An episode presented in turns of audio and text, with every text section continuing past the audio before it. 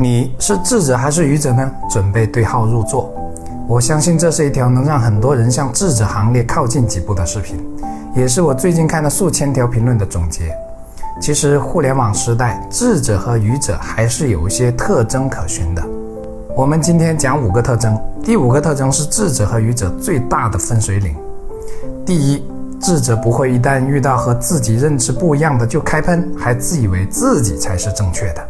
更不会一旦发现对方的漏洞就嘲笑挖苦，因为他知道开喷和嘲笑对自己无益，还会在公众面前展现自己的低素质、低修养。智者和而不同，愚者一味求同，习惯与人对立。第二，对自己未知的领域或者说科学无法证伪的知识，智者始终保持敬畏和开放的心态，绝不固执己见、固步自封。这也是人类科学进步的精神。可愚者表现出来的往往是无所不知，他不知道知不知也是一种知，他不知道自己的认知是建立在过去极其有限的知识体系之上的。第三，智者不会因一个人说过一些自己不认可的话而完全否定一个人，并对人保持起码的尊重。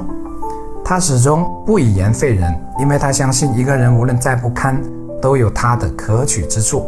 一个人再完美，也有他的不足之处。第四，智者会把所听所闻放在自己的人生中去体悟，除非有损自己权益，否则不会过多关注别人的意图，而只专注自己能从中得到些什么。愚者恰恰相反，喜欢给人贴标签，他们自以为比别人厉害，而从不问自己能从中得到些什么。总之，智者更清楚自己想要什么，而愚者总是喜欢消遣别人。第五，这个最重要，智者没有绝对的对和错，所谓的对错是在不同角度、不同条件下的对错，也就是决定对错的是先决因素，比如角度、条件、环境等前提。而愚者呢，只有对错，不看前提，要么你错我对，要么我对你错，总之自己不会错就对了。你属于哪种呢？一己之见难免片面，多多指教。我是谢明宇，关注我，一起解惑人生。